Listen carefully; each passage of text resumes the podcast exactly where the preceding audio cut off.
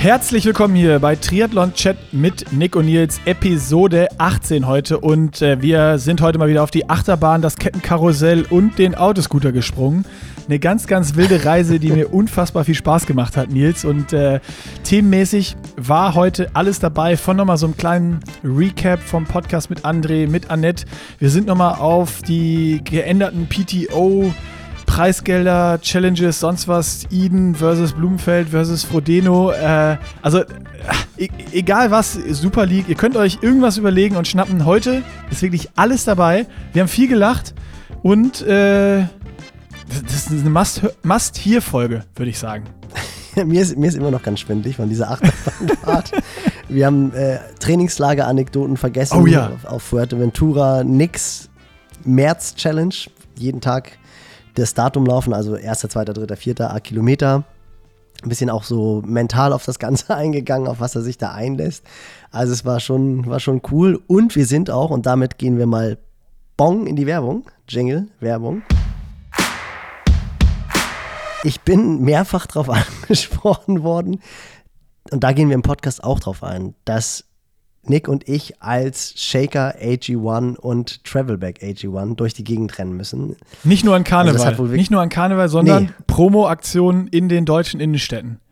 Weil genau. Nils und wir haben, hat gemerkt, ein ganz großer Star hat damit seine Karriere äh, begonnen. Wer das war, gibt es aber erst im Podcast.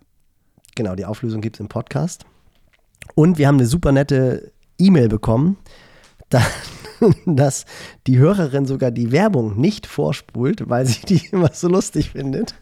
Und das ist wirklich ein absolutes Kompliment, wenn man es schafft, einfach Werbung so einzusprechen, dass ihr gerne zuhört. Das ist natürlich sensationell. Aber um jetzt auch nochmal ernsthaft zu sein, im Moment extrem viele Atemwegserkrankungen wieder.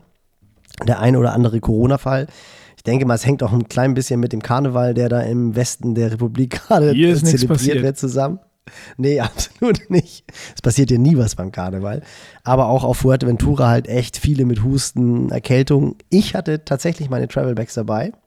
Hab auch schon ein, ein Foto gemacht, was ich eigentlich, als wir den Podcast ausgestrahlt haben, wo wir über dieses super Ding mit dir im Karneval gesprochen haben, posten wollte und wollte schreiben, was hat diese AG1-Flasche mit Nick zu tun?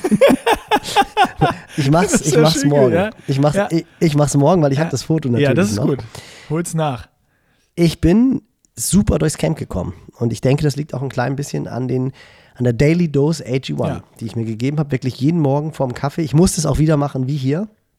Ähm, habe den Shaker dabei gehabt und bin einfach total gesund geblieben, bin zurückgekommen, Temperaturschock, aber bin immer noch fett. So ist es. Und wenn ihr das auch wollt, und für alle, die es noch nicht wissen, ich, wir können es auch mal wiederholen, ne? in AG1 sind 75 Vitamine, Mineralstoffe, Botanicals, lebende Kulturen und weitere Inhaltsstoffe. Und es ist einfach ein Messlöffel täglich in einen Shaker und damit unterstützt ihr euer Immunsystem, euren Energiehaushalt, Muskelerholung und noch viele weitere Gesundheitsbereiche. Und wenn ihr das einfach mal auschecken wollt, geht unter athleticgreens.com slash Pushing Limits. Dort könnt ihr euch das Abo lösen. 90 Tage Geld-Zurück-Garantie gibt es. Also ihr könnt risikofrei das Ganze testen. Es gibt fünf praktische Travel Packs dabei, von denen Nils gerade gesprochen hat. Und ein Jahresvorrat Vitamin D und K2, äh, D3, so heißt, ne? nicht nur D, D3 und K2-Tropfen. Also die sind auch noch im Package oben drauf. Checkt das aus unter athleticgreens.com slash Pushing Limits und dann, äh,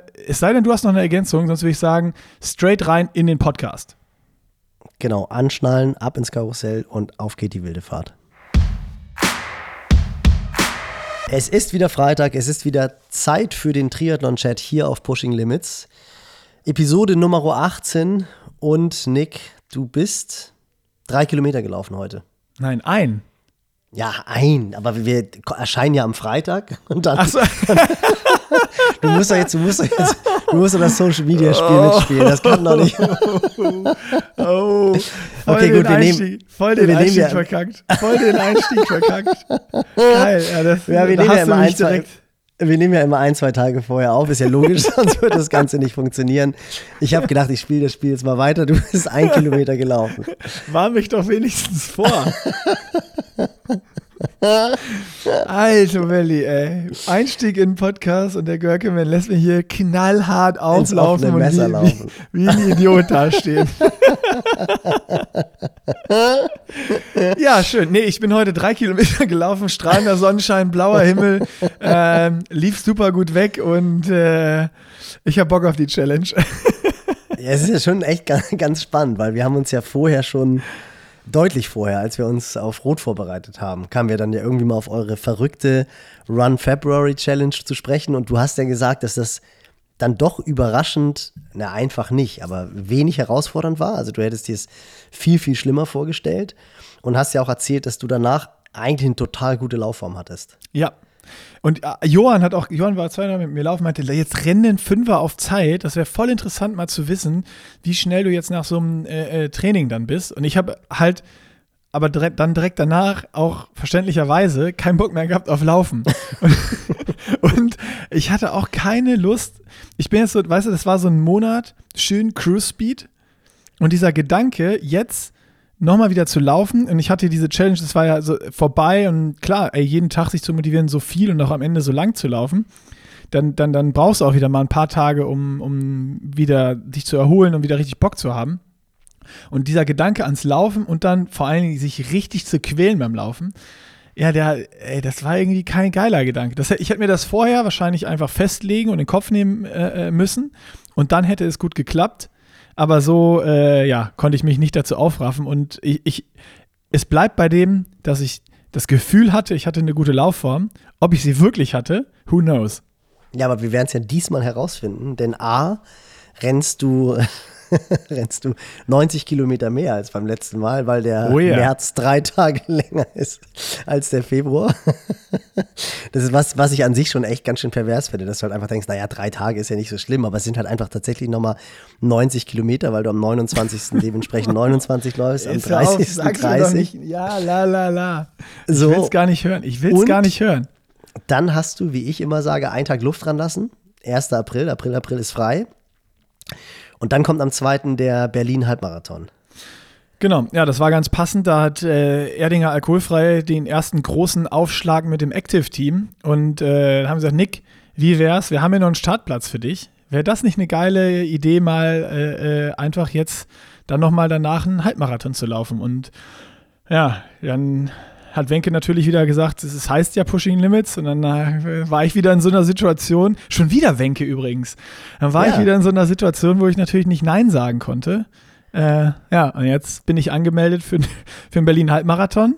Und meine Vorbereitung wird die ähm, März Running Challenge, wie du sie eben schon beschrieben hast. Jeden Tag ein Kilometer mehr laufen.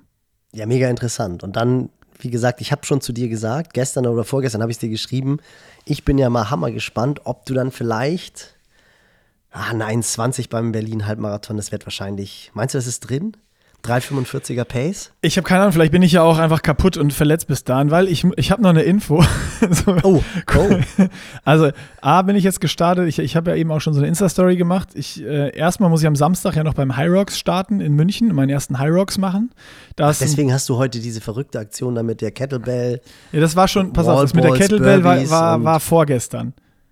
Ah, so. okay. Und davon habe ich aber so einen kranken Muskelkater, also dass ich heute froh war, surprise, surprise. Dass, dass, ich nur ein Kilometer laufen musste. Ich bin mal gespannt, wie es dann nach dem High Rocks wird. An den Tag danach muss ich dann fünf laufen. Da werde ich wahrscheinlich zwei, drei Tage, vier Tage danach auch tierischen Muskelkater haben. Und ich bin, äh, warte mal, wir haben jetzt Mittwoch. Ich bin am Samstag, dachte ich so, ich laufe nochmal einen schönen Zehner als Vorbereitung, vielleicht ein bisschen schneller ähm, so 4,45, 440er Pace, auch so, um nochmal so ein bisschen Paniktraining zu machen für diese Challenge. Und bin hier vier Treppen aus der Wohnung raus runtergegangen. Und immer so, wenn du die Treppen runtergehst, kommt ja so ein, so ein Part, der flach ist, wo du ums Eck. Mhm. Und wirklich beim ersten Ding bin ich so hart umgeknickt, oh. dass mein Fuß so dick geworden ist. Jetzt das Dicke ist zum Glück weg und jetzt ist er noch schön blau. Aber das Gute war heute bei dem einen Kilometer, den Fuß habe ich nicht gemerkt, den Muskelkater schon. Äh, und, und auch beim Doc alles abgeklärt. Ja, halt Bänderdehnung, aber meine Bänder sind tr trotzdem eh latsch. Äh, dass das alles geht und äh, wenn ich jetzt ganz vorsichtig anfange, äh, äh, ist alles, alles gut. Ich muss auch kein Schmerzmittel nehmen, ich habe keine Schmerzen oder sonst was, das passt. Äh, zum Glück alles, also so Glück im Unglück, so wie es aussah, dachte ich, ich kann auf keinen Fall laufen. Ja. Es scheint jetzt so, dass es geht. Und äh, der Doc hat natürlich noch gesagt, sobald es jetzt irgendwie dann während des Laufens anfängt weh zu tun, sofort äh, äh, Stopp und ja. Also ja, drückt mir die Daumen. Läuft sich raus. Ah, okay, der erfahrene. Den- so wie deine Schmerz. Wade.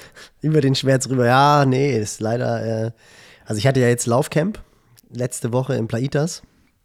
Wurde natürlich echt von allen Leuten A auf Nick im, im AG1 Shaker angesprochen. Das hat wirklich, das hat wirklich nachgehalten. Das ist, ich musste wirklich so lachen. Und natürlich auch, also ich muss mich ja nicht rausreden, dass ich dann unbedingt als Travelback gehe.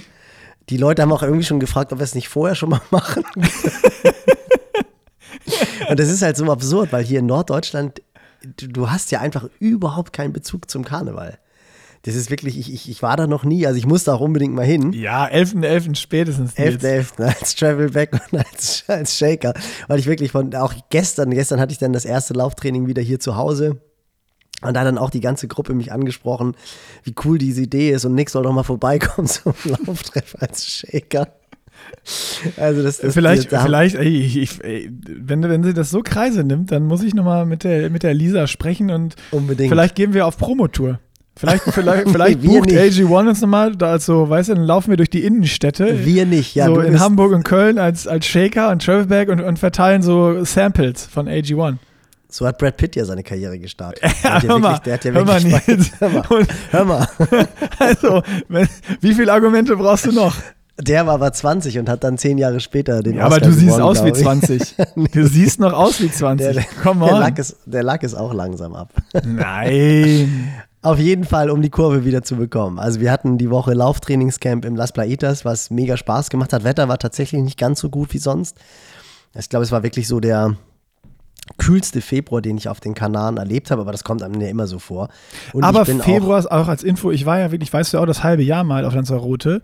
Äh, und der Februar war da auch der schlechteste Monat. Und das hatte ich damals ähm, Daniel äh, nachgefragt. Er meinte, ja, Februar ist oftmals immer so mit einer der schlechtesten Monate im, im Ja. ganzen Jahr vom Wetter. Genau, viel Niederschlag auch und äh, untypischer Wind. Also auch ganz, normalerweise ist ja dieser klassische Nordostpassat. Wir hatten jetzt sehr häufig Wind aus dem Westen, was natürlich ätzend ist, weil du freust dich dann irgendwie vom Norden ins Plaitas zurückgeschoben zu werden und dann hast du auf einmal Gegenwind. Also da haben sich so ein bisschen Dramen abgespielt, gerade die ersten zwei Tage, als das Camp noch nicht da war. Ich war mit einem Athleten von uns, der hat auch Trainingslager da gemacht und wir sind dann eine ruhige Ausfahrt von Karo mitgefahren. Und äh, Basti ist dann vom Fahrradweg bis in die Berge rein, ist der 70-3 Intensität gefahren. Hinter völlig- Karo oder neben Völlig, Karo. völlig schweißüberströmt. Caro lag ganz easy auf ihrem Aufsatz und ist da irgendwie mit 160 Watt durch die Gegend pedaliert. Jetzt wisst ihr, wie es mir hinter Leo ging äh, äh, bei diesem 200k-Ride. Also, ja. Absolut. Genau Absolut. so. Und dann sind wir, sind wir in Antigua eingefallen und haben uns beide echt totgelacht, weil wir beide völlig platt waren. Also ich bin auch komplett diese zwei Stunden in der Zuckerverbrennung gefahren und habe dann dementsprechend auch erstmal nachgeladen in Antigua. Und wir beide uns tierisch gefreut. Ich auch so, ah, Basti, jetzt geht's nur noch mit Rückenwind zurück und die Straße ist neu asphaltiert. Und dann war, hat, leider ging die Rechnung nicht auf. Und so wird dann ja auch ganz schnell aus diesen 50 Minuten eine Stunde 15 oder eine Stunde 20. Also das, das lief nicht so richtig gut. Und es war auch wirklich so, dass du, was ja normalerweise auf den Kanaren selten der Fall ist, also zumindest auf Fuerte nicht. Lanzarote liegt ja, ich habe es glaube ich schon so häufig erzählt, aber liegt nordöstlich von Fuerteventura. Das heißt, Fuerteventura liegt im Windschatten von Lanzarote. Und dadurch ist das Wetter ja auf Fuerteventura immer so ein bisschen besser. Also es ist ja ganz häufig gerade im La Santa, der dann auch noch im Nordosten von Lanzarote liegt. Also da kommen dann wirklich immer die Regenwolken an. Und dann hängst du da im La Santa und guckst irgendwie Instagram und dann siehst du, dass auf Fuerteventura alle in kurz-kurz fahren und im La Santa regnet es schon wieder. Also das ist dann halt einfach so den, der Lage der Inseln geschuldet. Und es war tatsächlich so, dass du auch relativ häufig überlegt hast, ah, nehme ich jetzt eine Weste mit oder fahre ich mit Armling? Und das hat man ja normalerweise nicht. Also das war schon, zum Laufen war es natürlich super, weil wir halt viel oft um 11 Uhr losgelaufen sind und da war halt überhaupt kein Problem mit hohen Temperaturen. Also das ging total gut fürs Laufcamp. Aber allgemein war es halt doch ein bisschen frisch. Dann ist irgendwann auch nochmal eine Wärmepumpe ausgefallen im Becken. Da waren dann so drei, vier Tage, wo das Becken auch kalt war. Da Oh, wurden dann natürlich die, wurden die Triathleten natürlich gleich nervös. Oh, hier Mist und ist so kalt. Aber es war wieder cool, was den Spirit anbelangt. Also ich mag einfach diese, diese Trainingslageratmosphäre und diese Mischung aus, aus Top-Athleten und den Hobbyathleten, die halt irgendwie ambitioniert sich aufs Jahr vorbereiten, so eine gewisse Lockerheit haben. Ich habe das Camp ja für Pro Training Tours gemacht. Parallel war dann natürlich das Hannes Hawaii Tours Camp. Jetzt sind gerade Strati und ähm, Patrick Lange da, Daniela Bleimehl ist noch gekommen, als ich gefahren bin. Dann war Franz Löschke da. Also ist irgendwie immer cool. Jeder ist so ein bisschen in der Vorsaison, also so dieses, welche Form habe ich? Alle haben natürlich keine Form, das ist irgendwie ganz witzig. Alle waren krank und haben überhaupt keine Form, aber dann performen sie doch dementsprechend. Und jetzt rückt die Saison ja auch näher. Also ich bin natürlich schon ganz aufgeregt wegen des Ironman Südafrika jetzt am Sonntag. Fingers crossed für Caro. Die ist wirklich in super Verfassung, sowohl körperlich als auch mental. Das hat tierisch Spaß gemacht, sie nochmal so bei den letzten Einheiten zu sehen. Ich konnte sie zwar nicht begleiten, aber Weil du einfach zu wenig Druck hast? Deshalb, genau, da wäre keine Chance. Hätte ich ja ins Auto springen können, das wäre dann schon auch gegangen. Aber weil ich halt das Camp leiten musste oder durfte. Und das war aber sehr gut, dass ich sie dann immer morgens nochmal gesehen habe, abends gesehen habe. Gott sei Dank auch am Ende des Camps. Sie ist nach Hause gefahren, da waren es noch zehn Tage bis zum Rennen. Gott sei Dank dann auch mal so ein bisschen Müdigkeit gesehen, weil die ersten Tage dachte ich wirklich, sag mal, Caro, das kann doch nicht wahr sein, wir haben so viel trainiert. Du musst ja jetzt langsam mal irgendwie so ein bisschen müde werden.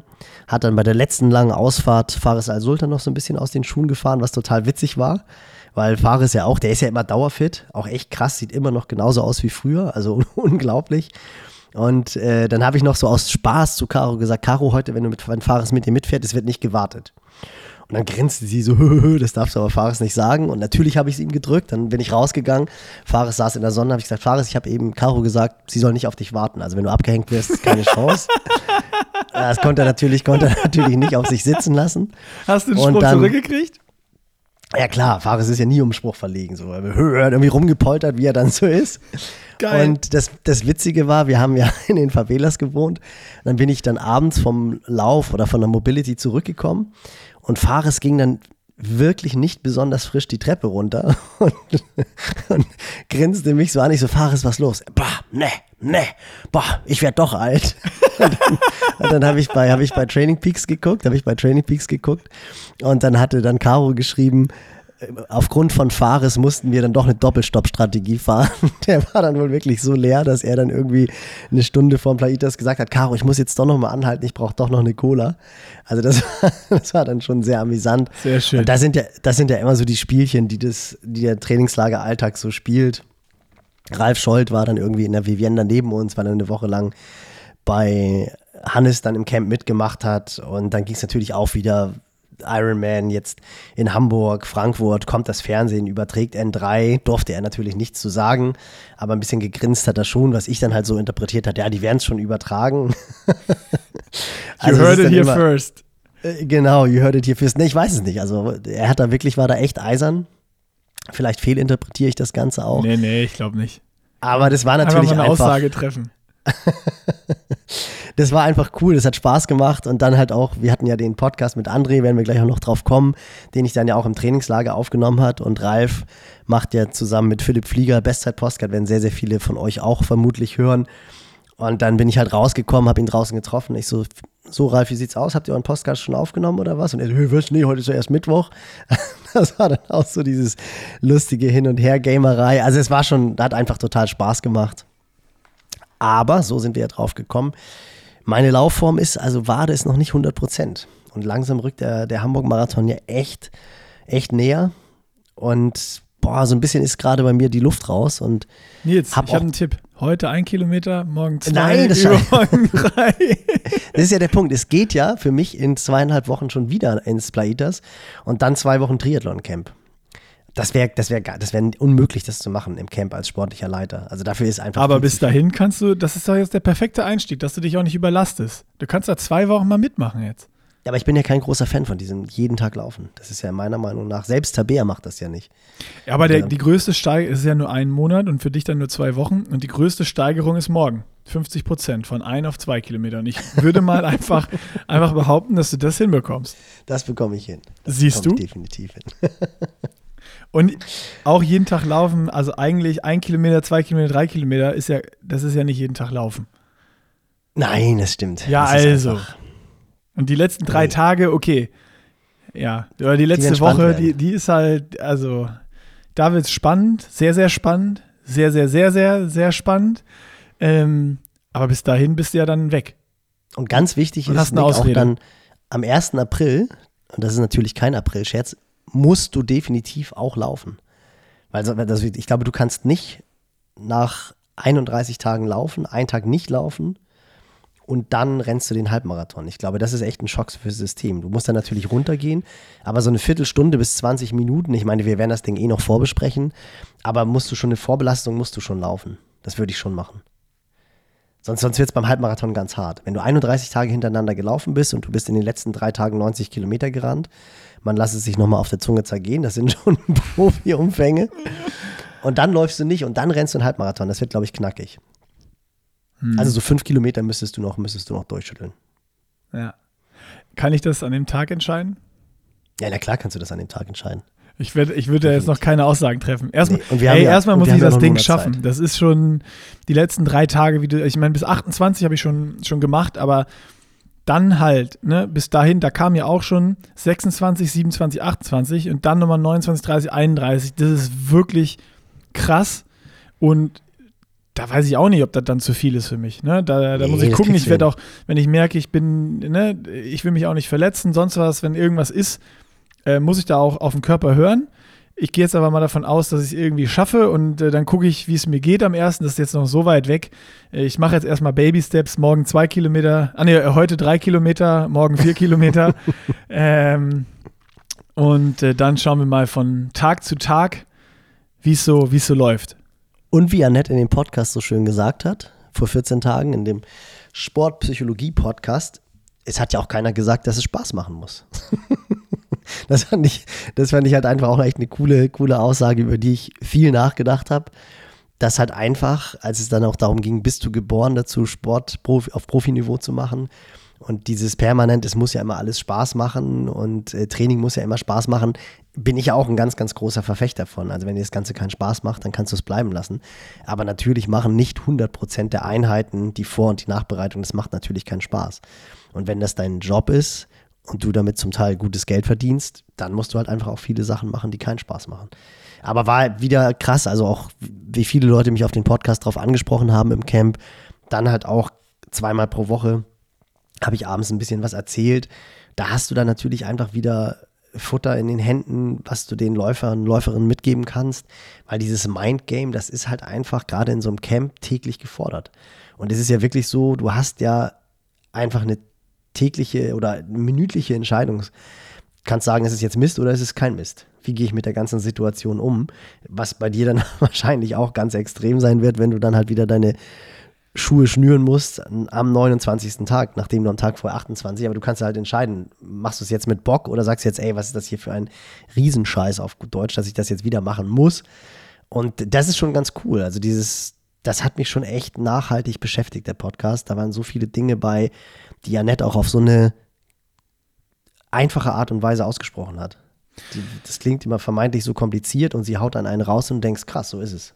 Ja, ja, also da bin ich auch super gespannt und werde natürlich dann hier wöchentlich auch im äh, Podcast berichten, so wie dann natürlich kann man es täglich irgendwie auf Instagram mitverfolgen und ähm, wir haben auch einen Strava-Club, äh, AG1 Pushing Limits ähm, März Challenge, dem könnt ihr auch mal alle beitreten, da werde ich auch immer noch so Wochenupdates reinposten. Ähm, aber ich glaube, dass wahrscheinlich, also ich hoffe, dass körperlich alles hält. Das hat bis jetzt bei mir immer eigentlich ganz gut geklappt.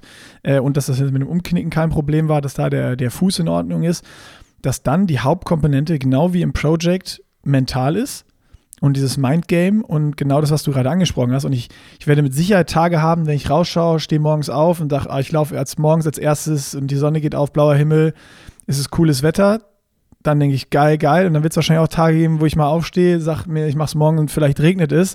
Und äh, die Beine sind auch schon ein bisschen schwer. Und was ist dann? Verfluchst du dann diese ganze Challenge, dass man das jetzt wieder gemacht hat und man hätte es ja auch sein lassen können? Man hat ja, keiner hat einen dazu gezwungen und stellt man dann wieder alles in Frage? Oder was passiert da im Kopf? Und da habe ich auch gedacht, da wollte ich mir so, wenn es dann gerade in den letzten zwei Wochen geht, auch mal so täglich ein paar Notizen zu machen, was ich so im Kopf hatte und was ich da so empfunden habe einfach äh, um, um das ein bisschen mit diesem Podcast, mit, mit Annette auch zu, zu reflektieren und dann hier im Podcast mal mit dir zu besprechen. Weil das finde ich auch, ich glaube, dass diese Challenge, gerade letzte Woche, wird einfach rein mental am schwierigsten. Absolut, absolut. Lese ich auch gerade ein ganz spannendes Buch, ähm, Endure von Alex Hutchinson. Kann ich nur empfehlen. Also diejenigen von euch, die sich auch mal ein bisschen so mit dieser mentalen Komponente auseinandersetzen wollen. Ich lese es schon relativ lange. Das ist jetzt kein Buch, was du irgendwie im Flug ins Trainingslager nach Fuerteventura Lanzarote, erst recht Mallorca nicht, weil der dauert nur halb so lange, verschlingen kannst. Viele Ansätze, wo du ein bisschen drüber nachdenken musst. Ich finde, es ist am Anfang relativ schwer reinzukommen. Setzt sich also mit dieser ganzen, ja, mentalen Komponente im Ausdauersport und dieses Verschieben von Grenzen und auch Grenzen, die wir uns selber gesetzt haben, auseinander. Jedes Kapitel äh, behandelt ein anderes Thema, geht viel über Neurotransmitter, was im Gehirn passiert, viele Untersuchungen aus, aus den 60er, 70er, 80er Jahren, die dann dazu führen, dass man mehr Erkenntnisse hat, was der Geist wirklich so bewegt. Und das ist, finde ich, immer ganz cool, wenn du dann sowas liest, du hörst den Podcast und dann hörst du die Woche drauf den Podcast mit André Greipel, haben wir vorhin auch schon off-Record so ein bisschen drüber gesprochen. Und dann hörst du, wie er gesagt hat, dass teilweise im Finale es bei ihm einfach nicht lief. Du hast auf, was hat er gesagt, wenn er dann ja, er zum hat, Einkaufen gefahren ist? Ja, genau, das war ja nach, also er hat ja dann beschrieben, wie es, wie es so ist in, in, in dem Feld und manchmal dann Adrenalin so hoch, dass er auch nachts dann nicht schlafen kann äh, und, und dann fährst du die Ellbogen aus und manchmal hat er das Gefühl gehabt, in so einem Sprint und jeder kennt ja dieses Chaos da aus, aus Bildern und wenn man erst da drin ist, muss es ja noch viel krasser sein, hatte er das Gefühl, er fährt zum Einkaufen, äh, zum Brötchen, zum Bäcker, äh, zum, zum ja, Brötchen zum holen. Genau, Brötchen holen. Und hat, dann hast du auch genau die, diese Frage nochmal gestellt, ja, aber dann lief es auch nicht. Und er, ja, nee, nee, dann hast du in der Kurve nochmal überlegt, ah, ah, hier, nee, hier kann ich nochmal bremsen, die Ellbogen drin gelassen, so, ah, das muss ja nicht sein. Und das ist ja dann auch ganz klar, also woran es jetzt liegt, ob es jetzt dann Adrenalinausschüttung oder sonst was ist, aber am Ende ist das ja genau wieder dieses, dieses mentale Spielchen. Bist du ready, jetzt die Ellbogen auszufahren, voll reinzuhalten, Kopf auszuschalten und in der Kurve nicht mehr zu bremsen? Oder machst du dir jetzt gerade einen Kopf und denkst, ah, nee, das ist zu risky, ich, ich, ich ziehe nochmal zurück, lass die Ellbogen drin und bremst? Absolut. Und das fand ich auch so interessant, auch für mich im Nachhinein, weil ich auch die Aussage mit dem siebten Platz bei Paris-Roubaix, das fand ich halt wirklich cool. Du hast da halt einen Typ am Mikro, der weit über 200 UCI-Rennen gewonnen hat und zu den besten Fahrern der Welt gehört hat und fragst ihn irgendwie, ja, was war so dein größter Erfolg? Natürlich denkt jeder Sieg, Schlussetappe der Tour de France. Und er sagt ein siebter Platz bei Paris-Roubaix, weil er sich da selber bewiesen hat, dass er halt auch bei den Klassikern mitfahren kann. Und das zeigt auch für mich wieder so, dass aus welchem Holz einfach diese absoluten Weltstars geschnitzt sind dass die halt wirklich einfach so Bock haben, an sich zu arbeiten. Natürlich wollen die irgendwie gewinnen und wollen die Besten sein, aber dass dieser Prozess halt absolut im Vordergrund steht und nicht dieses, ich muss jetzt der Beste der Welt sein, sondern du musst gerade im Austauschsport, glaube ich, einfach wirklich diese tägliche Challenge, dieses 100% geben, was wir ja auch gehört haben, was jetzt teilweise absurde Außenmaße annimmt, was die Ernährung anbelangt, was Social Media anbelangt. Also da gehört ja immer mehr dazu. Du bist jetzt wirklich 24-7 Profi, 365 Tage im Jahr. Und das musst du halt wirklich wollen. Und du musst einfach Bock darauf haben. Du musst Bock auf diesen Prozess haben. Und dann ist halt für dich dann so ein Rennen, was vermeintlich nur ein siebter Platz ist, dein persönlich größter Erfolg. Also das, das ja, hat mich das total beeindruckt. Genau, also mich auch total beeindruckt und das, das zeigt ja auch nochmal genau, das, was du gerade beschrieben hast, dass es nicht nur rein um, dass ich jetzt alles dafür tue, um, um zu gewinnen, bei so einer typischen Flachetappe, sage ich jetzt mal, wo er sich dann im Wind versteckt, dann hat er ja gesagt, ich muss ja eigentlich nur meinem, wenn ich einen guten Zug hatte, äh, den Teamkollegen hinterherfahren und am Ende muss ich gewinnen. So, klar ist das dann die Aufgabe eines Sprinters und das aber, was ihn viel mehr gekickt hat, war ja dieses, oder warum wahrscheinlich auch so diese Monumente Monumente sind und so heißen und so einen hohen Stellenwert im, im Radsport haben, weil die einfach, das ist nicht nur, du fährst den ganzen Tag hinterher und bohrst dir in die Nase und eigentlich ist langweilig und nur das Finale ist spannend, sondern das sind die härtesten Rennen. Das ist von Anfang bis Ende ein Kampf. Das ist, hat er gesagt, ein Massensprint vor jedem Pavé. Mhm. Also ne, 50 Mal oder was hat er gesagt, wie viele Pavés waren es? Ich äh, ja. habe die Zahl jetzt leider nicht mehr im Kopf ein Massensprint, dass du dann einbiegst in die Pavés und wie, also dann hast du so oft am Tag schon einen Massensprint und dann hast du dieses harte Pavé-Stück und da sich durchzukämpfen und da ein Tag, 100 Prozent des ganzen Tages am Limit zu sein und seinen Körper alles abzuverlangen und da die Form für zu haben, dann siebter zu werden, das kann ich dann schon nachvollziehen, warum das mehr Befriedigung gibt, als den ganzen Tag hinterher zu fahren, deinen Teamkollegen hinterher zu fahren. Das hört sich jetzt so einfach an und so, so lapidar, ich will das gar nicht so, so sagen, aber. Ja, aber ein bisschen so einfach, hat, hat André das ja auch geschildert, genau. muss man auch sagen. Also. Ja, aber, aber das, das kann ich absolut nachvollziehen, dass so, wenn du, also es, es geht ja, glaube ich, jedem so darauf, wenn man Sebi Kienle immer gehört hat, ihm war immer das Wichtigste, dass er das meiste aus seinem Körper aus einem rausgeholt hat und gefeitet hat und gekämpft hat. Wenn du Sanders anguckst und sowas auch. Ich glaube, wenn Sanders den ganzen Tag in irgendeiner riesigen Radgruppe sitzen würde, hinterherfährt und am Ende gewinnt er das Rennen, dann ist er sauer, weil er sagt, ah, nur rumgelutscht und auf dem Rad war ja gar nichts so, sondern das sind ja diese Charaktere und das sind dann auch die Champions, die auch wollen, dass es hart ist, die an ihre Grenzen gehen wollen, die ihre Form, die sie sich erarbeitet haben im Training auch zeigen wollen und dann im Rennen auch abrufen wollen. Und äh, äh, äh das ist ja genau das, was diese, diese Aussage von André, also der siebte Platz war für mich persönlich am meisten wert, was das einfach aussagt über ihn als Sportler. Das habe ich in dem Podcast gar nicht so schnell begriffen oder erst jetzt im Nachhinein, wo ich drüber nachgedacht habe, dass es natürlich darum geht, alles zu geben und auch diese Form, die man hat, zu zeigen und nicht nur hinterher zu fahren. Und das fühlt sich ja dann irgendwie easy an und vielleicht fühlt sich das auch gar nicht so an, als hätte man jetzt die ganze, also es wird sich wahrscheinlich anders anfühlen, als wenn du den ganzen Tag richtig hart gefightet hast, anstatt dass du den ganzen Tag eigentlich nur dich versteckt hast und es war eigentlich eher easy und dann hast du nur im mhm. Sprint einmal richtig Gas gegeben. Da, ich, also ich glaube schon, die Befriedigung, die du dann im Ziel hast, wenn du es geschafft hast und das war einfach super beschissen hart, ist halt viel, viel größer.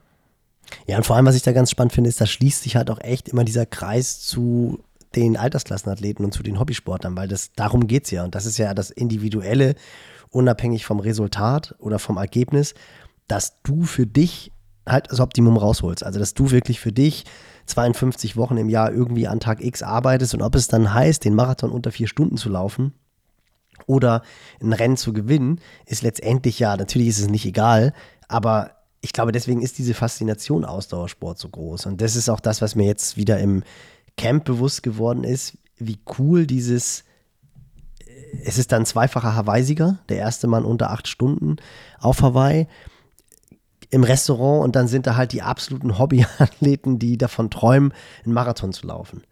Und, und das finde ich ist einfach echt so eine ganz coole Faszination, die dieser Sport einfach ausmacht. Dass du alle an einem Fleck hast, alle sind gut gelaunt, alle freuen sich, dass sie irgendwie jetzt gerade deutlich besseres Wetter haben als zu Hause und ihre Leidenschaft leben können. Und darum geht es eigentlich so, diese Leidenschaft auszuleben. Und das ist schon, das ist schon cool, wenn du das dann halt einfach hörst, dass dann auch so die absoluten Weltklasse-Athleten Rennen positiv bewerten, die halt nicht die absoluten Topscore-Results sind. Und was du eben gesagt hast, also erstmal Kompliment zu dem, zu dem neuen coolen Monday Morning-Format, was du, was du gemacht hast, so dieses Wochenend-Recap oder Wochen-Recap, fand ich, fand ich total cool, in anderthalb, zwei Minuten zu erfahren, was ist so in der letzten Woche passiert. Und da hast du eine Sache angesprochen, die natürlich auch total dazu passt, was Annette erzählt hat, was auch in dem Buch drin steht, weil da ist ein Kapitel, wo sie Forschung gemacht haben da haben sie australische Profiathleten, Radfahrer, Zeitfahren fahren lassen. Und die wurden vorher 20 Minuten, haben sie, ich glaube, so Filmclips gezeigt bekommen oder irgendwie Fotoclips. Und die Hälfte der Radfahrer haben Smileys, lachende Smileys gesehen. Die wurden immer so kurz eingeblendet. Die andere Hälfte der Radfahrer hat negative Smileys gesehen. Das weiß man natürlich auch. Jetzt kommt nichts Überraschendes. Aber die, die halt die lachenden Smileys gesehen haben, sind halt deutlich bessere Zeitfahren danach, bess deutlich besseren 20-Minuten-Test gefahren. Und das ist ja auch so diese Macht der Gedanken, dieses positiven Gedankens. Und da deswegen schließt sich dieser Kreis zu deinem Monday-Recap, was Lionel Sanders da bei den Arena Games geleistet hat. Und ich habe das vorher schon erfolgt, weil ich halt einfach wirklich Sanders-Fan bin. Ich habe den ja auch beim Tri Battle Royale live erlebt und ich finde den einfach so cool, der Typ. Der ist ja wirklich wie so ein großer Junge, habe ich glaube ich auch schon mal im Podcast erzählt. Also wie der da rumgelaufen ist und er hat einfach so eine mega Ausstrahlung, obwohl das ja auch so ein kleiner Zwerg ist wie ich. Aber ist einfach ein richtiger Typ. Und wie der sich schon auf diese Arena Games vorbereitet hat, also wie er so 100% seine Komfortzone verlassen musste, auch im Training. Und dann zu sehen, mit was für einer Freude und mit was für einem Spaß der bei diesen Arena Games dabei war. Und ich meine, der Typ, der ist ja dermaßen über sich hinausgewachsen und der hat sich da halt einfach mit Jungs, die 15 Jahre jünger sind als er und die halt ITU Top-Athleten sind. Die absolute Weltspitze hat jetzt vielleicht gefehlt, aber ich meine, man weiß, wie eng die beieinander sind. Und der Typ hat da einfach mitgehalten. Und das halt mit einer solchen Freude. Also der ist ja wirklich am absoluten Limit vom Laufband gestiegen, ist den Kilometer deutlich unter drei Minuten gelaufen, nachdem er vorher, glaube ich, ich weiß nicht, sechs Minuten mit 440 Watt oder so. 506 ist er gefahren, Bike-Rekord.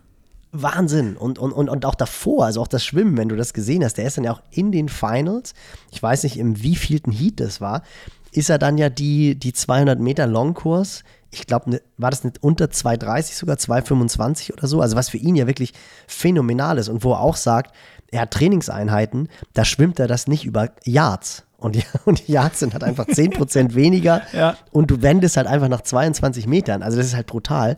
Und das war ja wirklich zu sehen, mit was für einer Freude der dieses straight into the face, meinte er dann ja auch so, wow, this is straight into the face, wie der da einfach Bock drauf hat und wie cool der das fand und auch so dieses Zusammensein mit den ITU-Athleten und da hast du einfach gemerkt, ey ja, dir muss es Spaß machen, dir muss es Spaß machen, dir halt 10, 15 Minuten einfach brutal ins Gesicht zu hauen. Und, äh, und dann fand ich auch, dann bist du dran, das fand ich dann auch so cool, wie er dann am Ende, also schaut euch das auf YouTube mal an, wenn ihr das noch nicht gesehen habt. Da gab es auch gestern, glaube ich, so ein cooles Recap von, von Lionel. Und wie er dann halt erzählt hat, wie er jetzt weiter trainiert und dann, and then we have an appointment with the GOAT, weil ja Jan Frodeno auch in Oceanside startet. Also wie er dann immer noch irgendwie so angetrieben wird von Frodo. Und da habe ich nur gedacht, wie, also der Typ, der lebt einfach diesen Spirit und diese positive Einstellung dem Sport gegenüber wie wirklich kaum ein anderer. Ja, Thema Professionalität bei Sanders. Hast du gesehen, das hat, glaube ich, noch keiner gemacht vor Arena Games und so.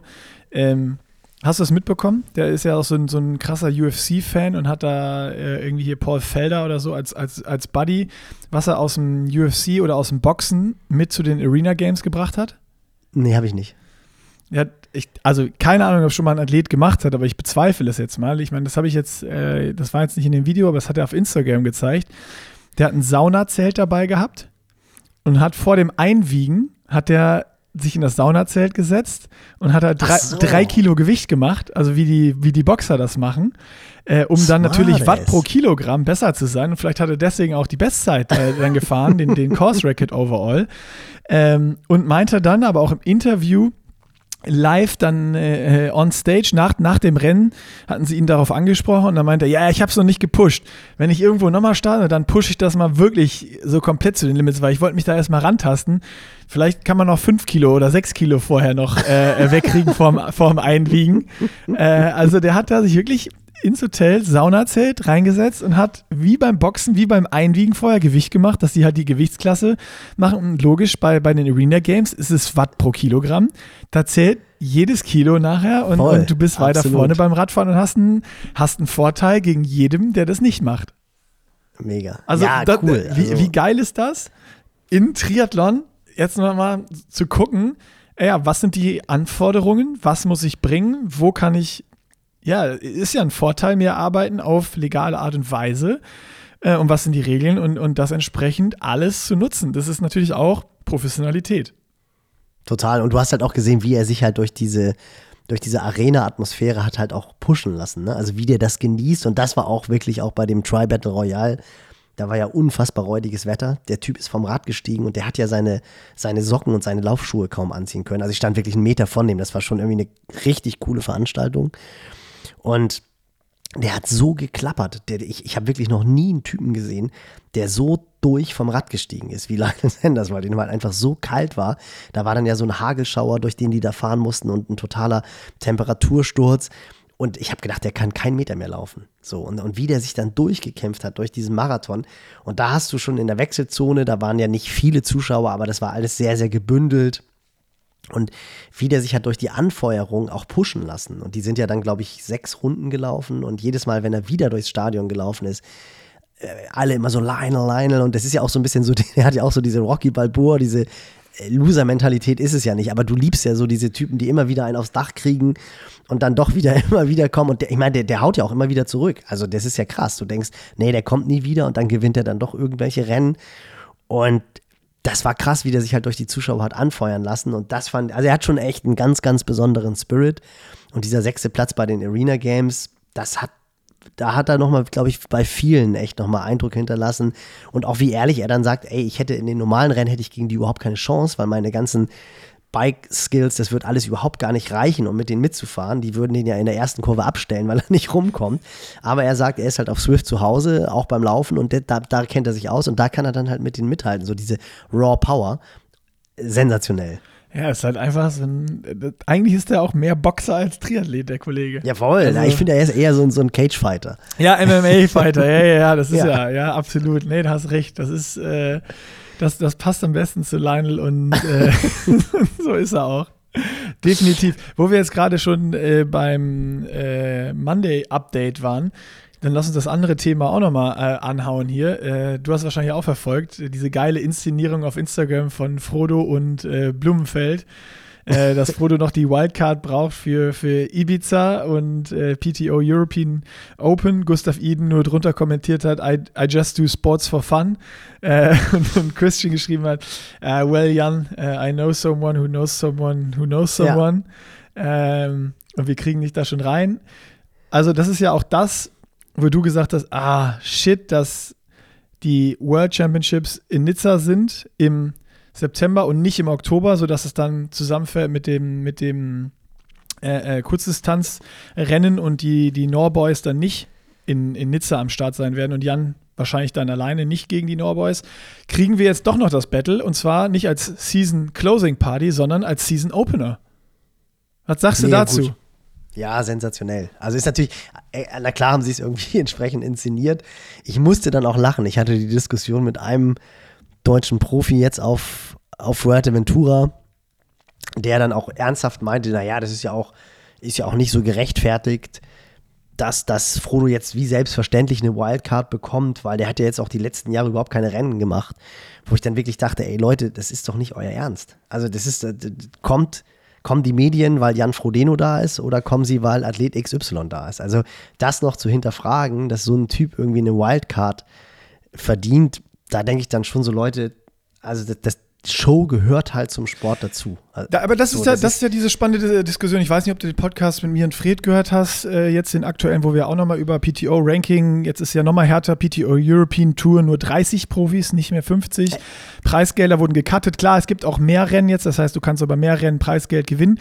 Aber jetzt sind wir genau bei diesem Thema, dass es ja die PTO auch über diese European Tour oder über, über die PTO-Tour, über die Opens, ähm, einfach auch versuchen will, deswegen gibt es diese 100 Kilometer Races. Die sind Broadcast-kompatibel. Äh, äh da kannst du ein Show-Event draus machen, da kannst du einen Spectator-Sport draus machen. Und es geht ja der PTO darum, zu unterscheiden. Es gibt einmal die Age Group Races, die es auch in den PTO Opens überall gibt, aber die sind halt rein für die Age-Gruppe und dann gibt es reine Profirennen und da wollen sie die Besten der Welt haben und die haben im Optimalfall auch immer die 30 gleichen, sodass es wie in der Formel 1 sich die gleichen immer gegeneinander battlen und du dann wirklich einen Spectator-Sport draus machen kannst und dann brauchst du die Besten der Welt und die in den letzten Jahren sich das erarbeitet haben, die eine große Fanbase haben, wo die Leute Interesse dran haben, dass sie auch vor die Monitore gehen, dass dann auch Sponsorengelder fließen und entsprechend die, die Show stattfinden kann und es ist auch eine Triathlon-Show, geben kann, sodass der Sport sich entwickelt. Weil das gibt es ja bis jetzt immer nur begrenzt. Dann mal Ironman Hawaii, aber Hawaii ist auch nicht so, das gucken dann halt wirklich nur wir Freaks, die den Sport absolut lieben, weil acht Stunden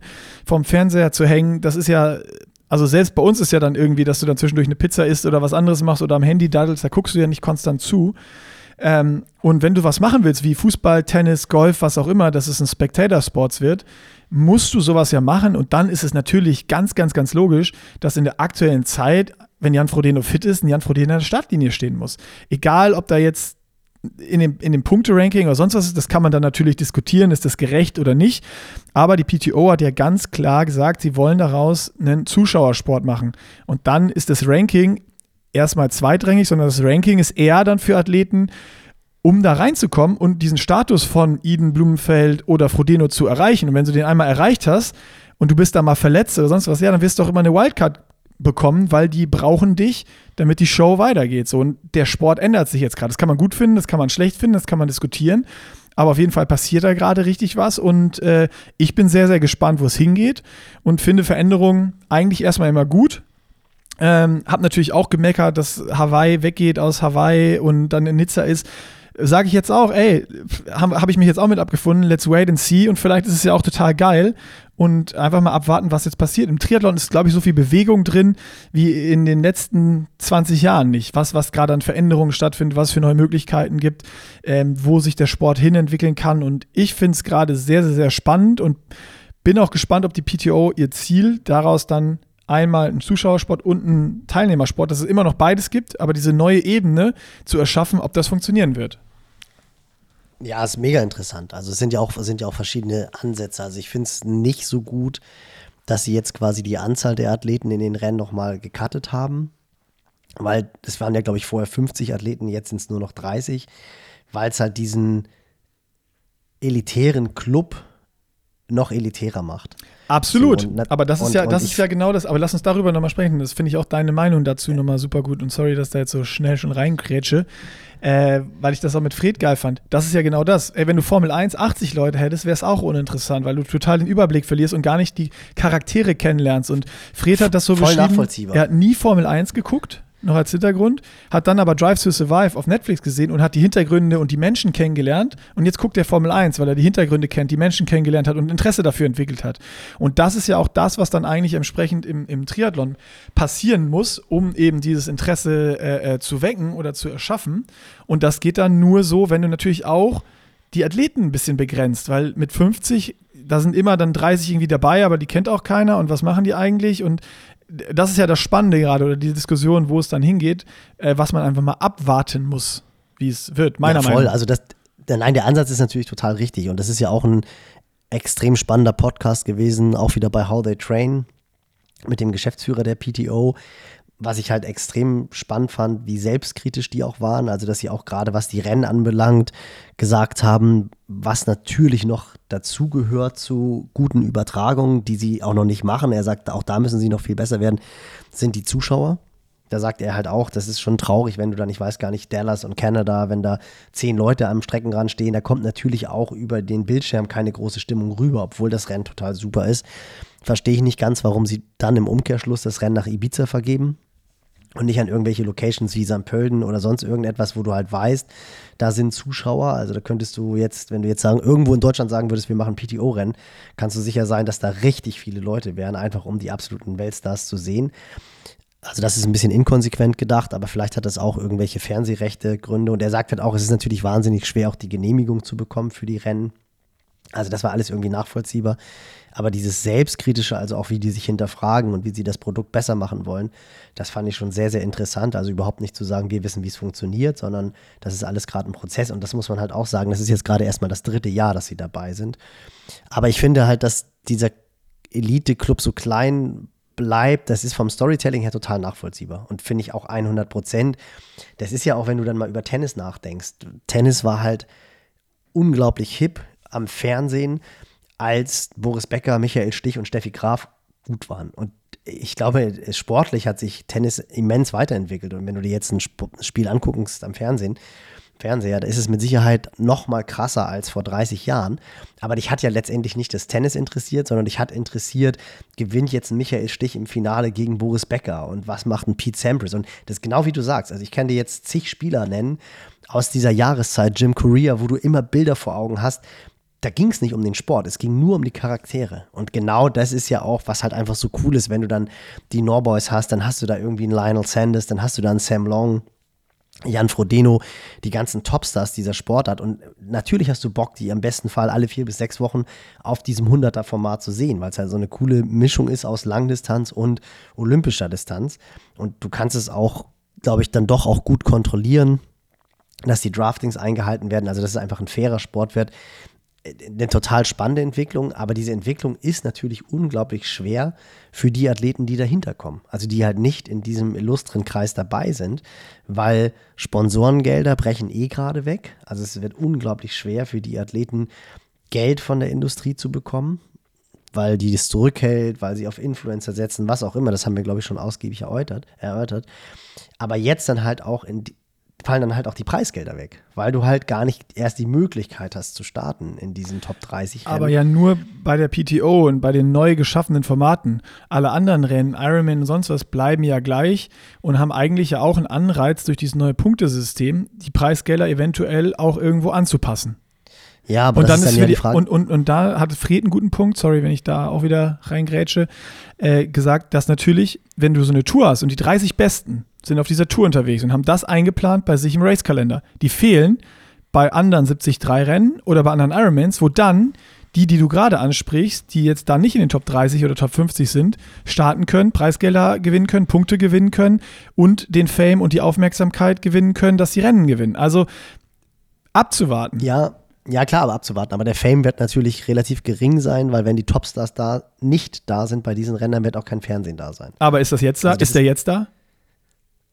Naja, du hast ja schon, du hast ja schon Rennen, wenn du jetzt beispielsweise wirklich mal so Rennen irgendwie wie St. Pölten nimmst oder aber da ist ja weiterhin, dann äh, ist ja dies Jahr zum Beispiel, das, das, das liegt ja am Veranstalter und dann am ORF, dass die ein lokales Rennen übertragen. Da hat ja nichts damit zu tun, wer da jetzt irgendwie startet, sondern die planen das ja, ja weiterhin. Also das weiß ich, weil ich zum Beispiel gerade mit denen in Kontakt bin, ob wir dieses Jahr da wieder hinfahren oder nicht und ich gefragt hatte, wie denn jetzt die Startliste aussieht. Ähm, haben die gesagt, ja, eine Live-Übertragung wird es wieder geben. Profi-Startliste warten wir jetzt auch noch auf Zusagen und wer jetzt da ist und wer nicht. Das heißt, das ist auch vorher schon beschlossen. Ähm, ja, aber die haben ja auch noch einen großen Stellenwert. Ja, aber Frage das meine ich ja. Die, die Frage ja, ist, haben sie den, ja, aber haben Sie den Stellenwert auch noch in zwei, drei Jahren? Wenn, wenn seit zwei, drei Jahren die PTO-Serie etabliert ist und diese Rennen im Fernsehen übertragen werden. Das ist das, was ich meine. Das ist also offen, ja. In, das, ist offen. das ist das, was ich meine. So. Und, und, und da ist halt die Frage, das ist ja auch so, keine Ahnung, du hast zu meiner Zeit gut, als ich dann aufgehört habe, ging das erst los mit, dieser, mit diesem Überfluss von Rennen. Aber wenn du den Ironman Louisville gewinnst oder du gewinnst den Ironman Malaysia, das interessiert ja letztendlich keinen. Das ist ja so ein bisschen das Gemeine daran. Also die, die richtig aufmerksamen Rennen, das sind halt die deutschsprachigen Rennen oder dann irgendwie die großen Continental Championships. Aber was da verändert sich dann, dann jetzt? Das ist ja dann die Frage.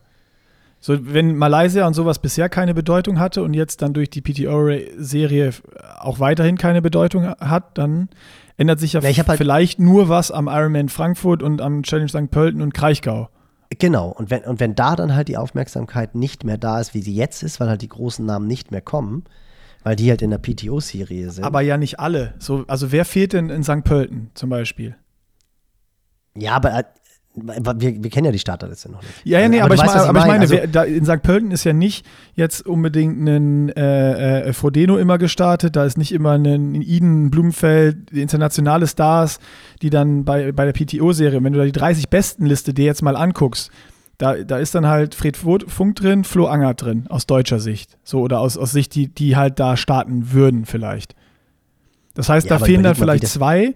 Und ja, aber denk doch gerade mal an das Rennen beispielsweise. Und deswegen hat ja auch St. Pölten wieder so einen Stellenwert gehabt, wo er die Coverage gemacht hat, wo Fred den ersten großen Sieg gehabt hat. Ja, aber vergiss nicht, vergiss nicht, dass es da keine anderen Rennen gab. Da waren 100 Profis am Start, da waren ja, alle da. Know, aber dadurch, aber dadurch ist es wieder so ein bisschen in diese Aufmerksamkeit geraten. Also, also ich, ich, ich bin auch, ich bin jetzt auch nicht so, dass ich das verteufel, also überhaupt gar nicht. Ich finde es sensationell, was die PTO macht. Ich bin auch der Meinung, dass das der richtige Weg ist. Ich habe nur ein bisschen Schiss, dass einfach diese, dass du wirklich nachher, du hast halt 30 Topverdiener in dem Sport. Das wird passieren. Ist in anderen, das wird passieren. Ist in anderen Sportarten, ist, ist in anderen Sportarten übrigens, by the way, genau das Gleiche. Also auch Tennisspieler, wenn du da Position 100 der, der Rangliste bist, du brauchst einen Physiotherapeuten, du brauchst einen Trainer, du musst für beide irgendwie die Hotelzimmer zahlen, weil man dann immer denkt, naja gut, die kommen dann irgendwie in Runde zwei fliegen die raus bei einem Grand Slam Turnier und verdienen 20.000 Dollar.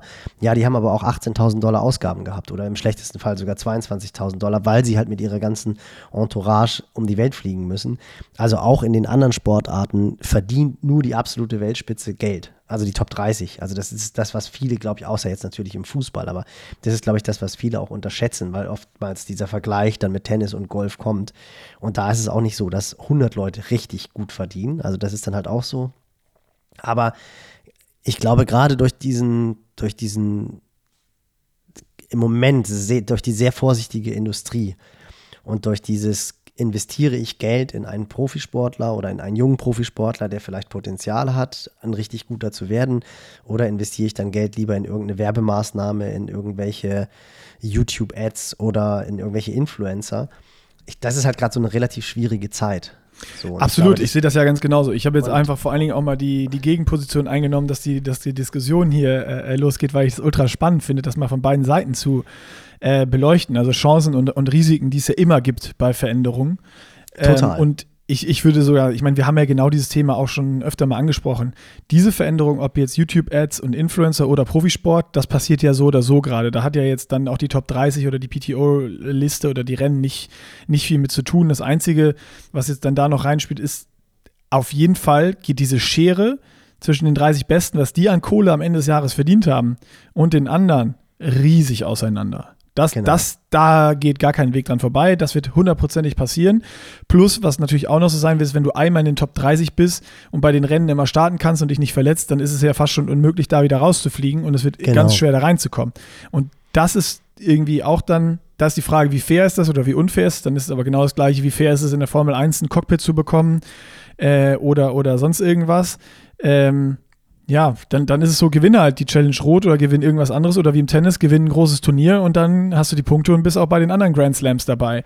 Also äh, ich bin gespannt, dadurch, dass sich Triathlon ändert, also in anderen Sportarten sehen wir ja genau das, oder Bundesliga ist ja nicht, wenn ich jetzt Fußball spiele, habe ich ja keine Garantie darauf, egal ob ich jeden Tag äh, äh, achtmal trainiere, dass ich Bundesligaspieler werde. So, das ist, das ist auch nicht das Ding. Kann auch sein, dass bei mir in der Kreisliga B äh, Schluss ist, obwohl ich alle meine Zeit und Geld und Energie da reinstecke. Ähm, ich ich habe auf nichts eine Garantie und ich habe auch auf nichts einen Anspruch. Das ist ja auch, Triathlon ist ja auch eine freie Marktwirtschaft und ob ich Profi werde oder nicht, ist ja auch meine freie Entscheidung. Und ähm, ja, es ändert sich dann einfach und vielleicht wird es auch einfach weniger Triathlon-Profis geben und mehr gute Amateure oder was auch immer. Das ist dann so das, was es jetzt abzuwarten äh, äh, gilt irgendwie. Und, und ja, vielleicht wird es auch weniger Rennen geben mit Profis überhaupt. Ja, ist mega interessant. Und da schließt sich natürlich auch wieder so ein bisschen der Kreis zu dem Podcast mit Annette, als es ums Thema Profisport ging, Vorbereitung der Einheiten, Nachbereitung der Einheiten und wo sie halt gesagt hat, du musst dich halt auch einfach fragen, willst du das auch? Bist du halt einfach bereit dazu, wirklich 365 Tage im Jahr 100 Prozent zu geben oder nicht? Weil wenn du das nicht bist, dann wird es nicht funktionieren. Und das ist natürlich ein Fakt, dass dieser, der Profisport im Triathlon, der ist in den letzten Jahren einfach nochmal auf ein komplett anderes Level gehoben worden. Also es hat sich einfach krass professionalisiert. Das ist schon wirklich, wirklich hart. Und die, diese Ehrlichkeit, die du dir verlangst, also ich glaube, dass vorher so viele, ja, ich mache das jetzt mal und ich starte jetzt als Triathlon-Profi und verdiene so meine, wenn es gut läuft, mit Preisgeld 20.000 Euro im Jahr, wovon man eigentlich ja nicht leben kann, aber ich mache es halt trotzdem die werden sich vermutlich in zwei bis drei Jahren diese Frage nicht mehr stellen, weil sie halt einfach wissen, ey, das macht überhaupt gar keinen Sinn. So, das ist, also ich glaube, so diese, diese, diese Profi-Romantik und deswegen. Ich, ich stelle mal, noch eine, stell mal noch eine ganz provokative Frage. Das ist ja auch so, da gibt es ja sicherlich auch den einen oder anderen, der das fünf Jahre zu lang gemacht hat und dann mit 35 äh, oder noch später aufhört, Triathlon zu machen. Und wenn du 20.000 im Jahr immer verdient hast, dann kommst du vielleicht über die Runden, aber auf deinem Konto ist fürs spätere Leben auch nicht viel angehäuft. Äh, keine Ahnung, mal steile These, vielleicht ist es für den einen oder anderen auch dann einfacher, diese Entscheidung zu treffen, vielleicht auch da den Absprung zu finden. Das ist, ist, ist ganz also, hart, aber fürs, ist, ist vielleicht dann für, wenn du das Leben mal rauszoomst und auf eine große Basis betrachtest, vielleicht für den einen oder anderen auch gut, weil diese Entscheidung besser und einfacher getroffen werden kann. Macht das Sinn und schaffe ich es als Triathlon-Profi oder eben nicht? Ja, klar. Also das ist ja das, was ich gerade sagen wollte. Also ich glaube, dass einfach so diese, diese Profi-Romantik, die du halt in meiner Zeit noch hattest, wo dann halt. Früher war Alexander alles besser. Nee, nee, nee, nein, das meine ich ja gar nicht. Sag, deswegen sage ich, ja, deswegen sag ich ja ganz bewusst auch Romantik, dass irgendwie Alexander Taubert, der vier Wochen lang in San Diego im Trainingslager bei Paul und Newby Fraser auf einer Luftmatratze in der Garage gewohnt hat. wirklich in der Hawaii-Vorbereitung. Krass ja, die haben halt gesagt, ja, du kannst klar, kannst du bei uns wohnen. Wir haben hier in der Garage Luftmatratze und dann hat er einfach vier Wochen lang da in der, in der Garage gewohnt, schlägt dann auf Hawaii aus und wird Achter. So, und, und, und äh, das sind halt irgendwie, das sind ja auch so geile Heldengeschichten. Das wird es halt einfach nicht mehr geben. Das ist das, was ich meine. Also das, das haut dann halt einfach nicht mehr hin, weil ja. du dir sowas, das, das funktioniert ja nicht mehr. Das funktioniert wahrscheinlich auch jetzt schon nicht mehr. Aber das ist das, was für mich irgendwie so diese, diese Triathlon-Romantik ausmacht als Profi irgendwo hinfliegen und Homestay und dann bleibst du da acht Wochen und dann hast du irgendwie ein gutes Rennen, dann kriegst du auch Sponsorengelder vielleicht, die natürlich auch viel zu wenig sind, aber das, das fällt natürlich weg. Aber wie du halt sagst, das ist natürlich total bereinigend. Ich finde es halt nur sehr schwierig für die Athleten, die jetzt so Anfang 20 sind, die dann halt irgendwie zum Sprung dazu stehen ja, und die dann 100%. halt auch schon echt gute, Res gute Resultate erzielen und die vermutlich dann auch einfach sehr, sehr ja, die sind da nochmal einen anderen Druck ausgesetzt. Und diese ja. Frage, mache ich das jetzt wirklich oder nicht? Aber du hast natürlich total recht. Das ist auch auf eine gewisse Art und Weise bereinigend, weil wie viele Profiathleten hast du, die Mitte 30 sind, die irgendwie ein abgeschlossenes Studium haben, wenn es gut gelaufen ist, wenn es schlecht gelaufen ist, ist es noch nicht mal mehr abgeschlossen, die von der Hand in den Mund leben und die irgendwie immer noch mit Mitte 30 auf den Lucky Punch warten und sagen, das Rennen noch und dann äh, bin ich vorne mit dabei. Das war ja bei mir letztendlich nicht anders. Aber rein wirtschaftlich macht das natürlich überhaupt gar keinen Sinn. Und das wird nicht mehr, das wird es nicht mehr geben. Also das wird, das ja, wird. Äh und am Ende ist ja so, wenn du irgendwie Anfang 20 bist und machst dieses Spielchen noch mit und bist noch Student oder so, dann, dann kommst du ja, dann ist ja 20.000 sogar äh, äh, völlig geil und reicht vollkommen aus. Äh, die hatte ich nicht als Student oder weit nicht als Student. Äh, und, und wenn du es da noch machst und das Spiel so lange spielst, wie es irgendwie geht, äh, und du dann im Optimalfall vielleicht das Studium fertig hast und dann sagen kannst, ich arbeite entweder oder ich, ich versuche es jetzt nochmal zwei Jahre, und entweder schaffe ich es dann oder nicht. Ist jetzt, ist jetzt erstmal keine schlechte Voraussetzung, würde ich sagen, aber du hast natürlich absolut recht, dass es nicht mehr reicht jetzt so, dann habe ich vielleicht auch einmal diesen absoluten Übertag und irgendwie zwei Profis straucheln und ich gewinne halt mal Frankfurt mhm. oder hole mir ein Podium in Frankfurt oder in, in Hamburg ja. dann jetzt oder äh, bei der Challenge Rot oder sowas und das ist dann der Durchbruch und ich glaube, dieses Durchbruchrennen, dieses eine Ding, das gibt es dann nicht mehr, sondern es ist halt, genau. du brauchst eine Konstanz, du musst konstant bei den Rennen performen, du musst Punkte sammeln, um eben dann auch in diese wirklich interessanten Spots PTO Open Zuschauersport, wenn das alles klappt, ne, das ist ja alles noch hypothetisch, vielleicht ist auch in zwei Jahren alles wieder wie früher, äh, weil es die PTO nicht mehr gibt oder es doch nicht funktioniert hat oder wie auch immer. Ähm, aber wenn das so kommen sollte, wird es für junge Athleten da wirklich den Durchbruch zu schaffen definitiv schwieriger. Und das ist ein Problem, da hast du absolut recht, ja. Und ich glaube auch, dass du heutzutage es nicht mehr schaffst, ein Studium parallel zum Profisport zu machen. Das ist auch nochmal ein Unterschied, weil du einfach. Okay, ja, stimmt. Ich meine, das ist, glaube ich, einfach auch durch, das, durch die Visibility der Trainingsdaten weiß einfach mittlerweile nahezu jeder, wenn du das Training schlau planst, dass du 30 Stunden pro Woche trainieren kannst, 32 Stunden pro Woche trainieren kannst auf einem relativ hohen Niveau. Fand ich übrigens auch sehr interessant, wie Greipel dann auch nochmal erzählt hat, wie sich aufgrund der Ernährung das Ganze verändert hat. Also das ist ja auch nochmal so ein Punkt, den ich mega spannend finde, weil ich mich da jetzt gerade auch viel in den letzten Jahren auch beschäftigt habe. Gerade so die Athleten, die halt hohe Watts im Training realisieren, wie viel Energie die verbrauchen. Also das ist ja, ist ja also jetzt auf der täglichen Basis. Also du hast halt einfach viele Athleten, die verbrauchen täglich 7000 Kilokalorien. Und da sagst du halt einfach, Alter, Jungs, wenn ihr nicht einen Entlastungstag macht, wo ihr dann nur 4000 Kilokalorien verbraucht, trotzdem 6000 zu euch nimmt, kommt ihr in so eine negative Energiebilanz, das funktioniert nicht. Da sind dann irgendwie Krankheiten und Ermüdungsbrüche vorprogrammiert. Und wie Andrea halt erzählt hat, früher bist du vier Stunden Rad gefahren, bist völlig ausgelutscht mit 0,5 Wasser nach Hause gekommen und warst platt. Jetzt fährst du vier Stunden Rad, nimmst deine 80 bis 100 Gramm Kohlenhydrate zu dir und denkst, habe ich jetzt überhaupt trainiert? So, also dieser, dieser gesamte Workload, was auf die Profiathleten einfließt, der ist ja wesentlich höher als noch vor 10, 15 Jahren, weil da hast du gedacht, ey, 30 Stunden pro Woche, das schaffe ich gar nicht. Und mittlerweile, glaube ich, sind Trainer besser geworden, ist das die ganze Recovery besser geworden.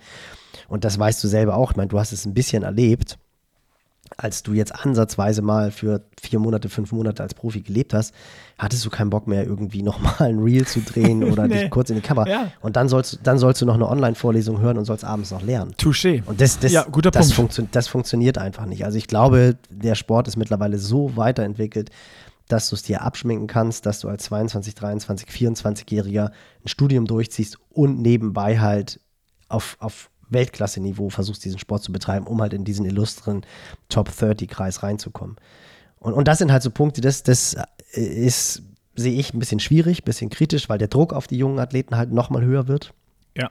Ähm, aber dass es natürlich eine mega spannende Zeit ist und äh, dass gerade ganz, ganz viel passiert ist, finde ich auch super. Also auch, dass Iron Man letztendlich wirklich einen Herausforderer bekommt. Und das ist ja auch das, was ich eine ganz coole Aussage von dem PTO-Chef fand, der gesagt hat, dass sie sich nicht als Konkurrenz sehen, sondern dass es einfach zwei verschiedene Modelle sind. Du hast Iron Man, Iron Man wird immer Bestand haben, du hast immer dieses Legendary Iron Man Hawaii, aber daneben hast du dann halt diesen, diesen Fernsehsport. So, und das, das finde ich total, total gut, das finde ich mega interessant und das könnte sich natürlich rein theoretisch auch super befruchten, weil na klar muss Iron Man sich bewegen. Also das wissen die auch und ist, die ja, Entwicklung oder, hast du ja schon. Du, du hast ja schon extrem viele Ironman-Rennen auf der Welt, wo gar kein Profifeld mehr am Start ist. Ja, genau, das meinte ich. Also, dass du einfach sagst, Ironman fokussiert sich halt voll auf die geilsten Age-Group-Rennen, die es gibt und die geilsten Locations und geilste Strecken und sonst was und, und die switchen da so ein bisschen den, den, den Fokus. Und es gibt vielleicht einfach nur noch ausgewählte oder weniger Profirennen, wo dann auch dann mehr Preisgelder ausgelobt werden und, und wo es dann mehr PTO-Punkte auch wieder gibt. Das heißt, da ist dann auch der Profisport wieder äh, äh mehr im Fokus und, und wird auch mehr wertgeschätzt. Und das andere ist, wenn du einfach als Age-Grouper ein geiles Rennen machen willst, in einer geilen Location, ein geiles Erlebnis haben willst, dann wählst du halt das Ironman-Rennen, weil da ist alles perfekt organisiert, da gibt es äh, gute Absperrungen, da gibt es gute Verpflegung und, und, und. Könnte ja auch sehr positiv sein, dass da mehr Gelder noch ins Age-Group-Rennen fließen, um das besser zu machen, weil das einfach auch die Grundlage natürlich ist von Ironman. Auch Ironman, na klar, haben die auch Sponsoren und die sind sehr wichtig, aber hauptsächlich verdient Ironman sein Geld mit Age-Groupern und Startgebühren. Und ähm, wenn sie da die bestmöglichen Rennen machen, kann das natürlich auch für uns Age Grouper geil sein, dass du sagst nachher, Es ändert sich vielleicht und ich bin nicht mehr an der Startlinie mit an der gleichen wie Eden, Frodeno und Blumenfeld unbedingt bei jedem Rennen, aber ich habe so, so Bucketlist-Races irgendwie. Ne? Ich meine, wie Sebi Kine das jetzt ja macht, der sagt, ey, in der Profikarriere, weil es keine Relevanz hatte, konnte ich nie in Wanaka racen. Und jetzt ist das Erste, was mhm. er gemacht hat, fliegt nach Neuseeland und macht die Rennen, wo er einfach sagt, das ist landschaftlich das Geilste und ich will da sein und, und feiert das ja gerade voll. Und so sehe ich es dann auch, vielleicht, dass da auch im, im, im Age-Group-Bereich ein Shift stattfinden kann, dass es nicht mehr nur noch geht, ich starte da, wo jetzt das ikonischste, geilste Profifeld ist, weil die da auch starten. Und egal, ob das jetzt, ich meine, Ironman Hawaii, der Radkurs ist kacke langweilig und scheiße auf dem Highway, können, also brauchen wir ja nicht drum rumreden. Ähm, sondern suchen sich halt entweder was, wo es beides gibt, wie eine Challenge Rot oder ein Ironman Frankfurt oder sonst was, oder halt was, wo sie einfach sagen, ey, da will ich, das ist eine Region, da will ich immer hin und Urlaub machen, weil es so schön ist und so geil ist und das verbinde ich mit einem Ironman-Rennen.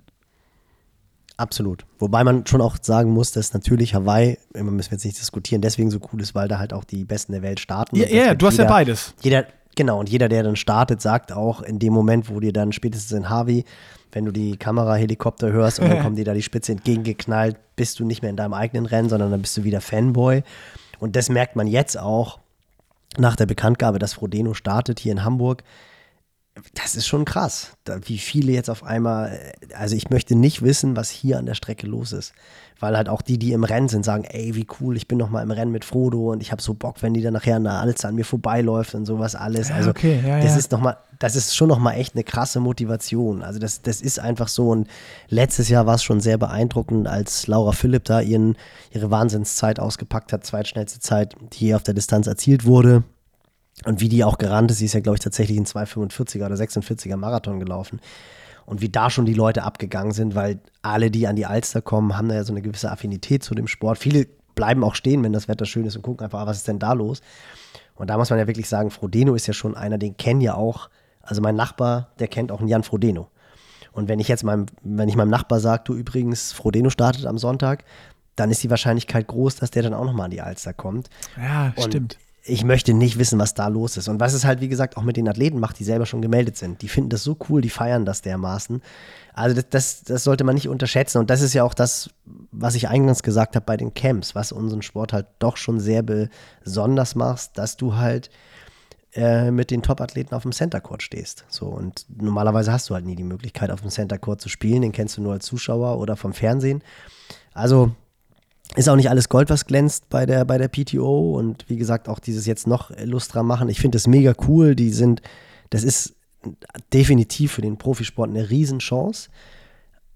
Aber für den breiten Profisport, boah, wird, äh, wird, es wird brutaler, aber. Ja, absolut. Und, und ich finde auch, das, was du gerade gesagt hast, stimmt natürlich auch absolut so, ne? Klar, und nicht jeder will unbedingt auch an den, was ich gerade eben gesagt habe, an den schönsten Locations starten, sondern vielen geht es auch dann vielleicht mal darum, mit Iden Blumenfeld, Frodeno, Laura Philipp, äh, Dani Bleimehl und sonst wem, wo sie einfach Fan von sind, mit an der, an der Ziellinie, Startlinie, auf der Strecke zu sein, überholt zu werden, überrundet zu werden, mhm. äh, entgegenzukommen.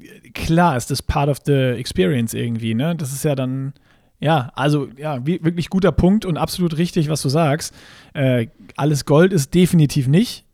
Es ist alles spannend und ich glaube, so ein Zuschauersport, wenn, wenn sie das schaffen, das zu machen, auch mit so einer Top 30 oder wenn es nachher Top 20 werden oder was auch immer, hilft dem Sport zu wachsen, aber er wird sich verändern. Ja, definitiv. Also es wird definitiv brutaler. Und das merkst du ja letztendlich auch schon ein bisschen jetzt. Ich meine, die Professionalisierung, die ist ja auch schon bei den Amateuren angekommen. Also das ist ja auch, ja. das ist ja auch. da gibt es auch schon ein paar Profis. Genau, also da, ja, ist ja, ja auch mal ganz witzig, das dann auch so auf Instagram zu verfolgen, wo dann irgendwelche sich beschweren, wenn dann irgendwie jetzt ein Fritz und Ruben die Chance haben, in den Windkanal zu gehen, wo ich so denke, ey, ist doch total cool und Hat natürlich sind das am, ja, ja, ja. Da gab es dann schon so, oh hier, das sind doch keine Amateure mehr und die gehen jetzt sogar schon in den Windkanal, wo jeder sagen würde, ey, wenn ich als, als Hobbysportler die Möglichkeit habe, in einen Windkanal Klar, zu Alter. gehen, weil ich, dann mache ich doch das ja, Ganze. Ja, logisch.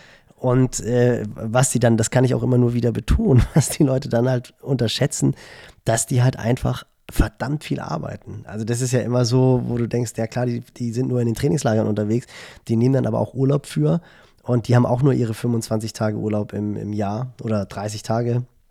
Ähm, die opfern sie dann aber halt, ne? So und, und das ist, aber der Amateursport, der ist natürlich auch schon auf einem, auf einem brutalen Niveau. Also das ist schon wirklich unglaublich, wie sich Triathlon entwickelt hat. Aber nichtsdestotrotz hast du auch immer noch diese absoluten Soul-Athleten, denen es halt um den Spaß geht. Und das ist das, was dann wieder in den Trainingslagern hervorkommt, was mir persönlich auch eine unheimliche Freude macht. Diese, diesen High-Performance-Profisport eben mit diesem Lifestyle der absoluten Hobbyathleten zu verfolgen, die dann Mhm. halt abends dann doch nochmal ein Bierchen trinken und zwei, drei Gin Tonics trinken und die dann halt, wenn es regnet, sagen, nee, ich gehe jetzt nicht aufs Rad, weil ich bin doch hier im Urlaub, ich habe keinen Bock im Regen Rad zu fahren, wo ich so denke, ey, fair enough, absolut, das, das ist das Richtige. Also äh, das ist schon, das ist schon, das macht schon unheimlich viel Freude und ist schon, ist schon cool, aber die Entwicklung auch im Amateursport, Halleluja, da wird auch schon echt deutlich, puh, da wird reingehauen. Ja, aber finde ich ganz cool nochmal, dass das jetzt äh, A nochmal zu hören, dass es da auch so, so Neider gibt. Am Ende ist es doch einfach machen und machen lassen. Und jeder hat die, so das ist ja das Schöne doch am Triathlon. Jeder hat doch selber die, die, die, die Fäden in der Hand. Wenn ich jetzt denke, ich werde jetzt ganz viel schneller und will das, ja, dann muss ich halt das Geld in die Hand nehmen und in den Windkanal gehen. Gut, wenn ich es mir nicht leisten kann, dann kann ich das halt nicht. Oder wenn ich nicht die Möglichkeit habe, dann habe ich das halt nicht. Aber warum sollten dann andere Leute, die dann irgendwo, wo auch immer her die Möglichkeit haben, dazu Nein sagen zu der Chance? Da muss man, glaube ich, nur, was du gerade ja gesagt hast, wenn ich die Möglichkeit jetzt hätte, mir wird das ja überhaupt nichts bringen. Ne? Ich mache dieses Jahr kein, kein Triathlon, wenn nur einen aus Spaß. Aber wenn ich die Möglichkeit hätte, würde ich auch in den Windkanal gehen, einfach für die, für die Erfahrung und das mal zu machen und wie das ist und äh, weil ich das absolut faszinierend und geil finde, so Tests. Und natürlich würde ich es machen. Und ähm, aber da einfach mal, ja, lasst doch die Leute machen und macht das, worauf ihr Bock habt und kümmert euch auch so ein bisschen um euch selber und nicht immer nur beschweren, oder? Ja, und was die Leute halt vergessen, ist, dass die halt auch einfach unglaublich hart trainieren. Unglaublich hart und unglaublich viel trainieren. Und letztendlich sind die ja, äh, machen die Zeiten, die Profiathleten vor ein paar Jahren gemacht haben, weil sie halt primär erstmal unglaublich viel trainieren und weil sie halt auch Bock haben zu trainieren. Also die fliegen ja nicht nach Gran Canaria und trainieren da 35 Stunden pro Woche, weil es ihnen keinen Spaß macht. Also die zahlen ja sogar Geld dafür, dass sie da hinkommen. Und das ist halt das immer, die sind dann ja nicht gut, weil sie gut auf dem Rad sitzen, sondern sie sind gut, weil sie als Amateurathleten, Nee, die arbeiten Windkanal. 15.000 Kilo. Ja, genau. So, und, und, und da- das ist aber einfach dieses, diese, dieses Freude am Training und damit, wir sind schon wieder ganz schön, schon wieder ganz schön lang. Ist egal. Ähm, diese Freude am Training, das ist halt das A und O. Und das heißt nicht, dass jede Trainingseinheit Spaß macht.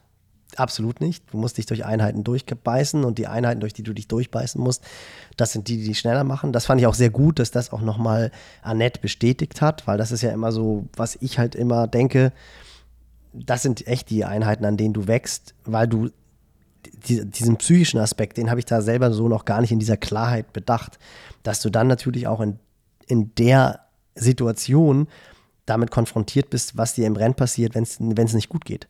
Und dass du dann halt einfach abschaltest, dass du halt sagst, ja gut, ich laufe die Tausender jetzt nicht in 3,15 oder 4,15 oder 5,00, sondern lauf sie nur in 5,05, 4,20, 3,20. Es geht um den Reiz.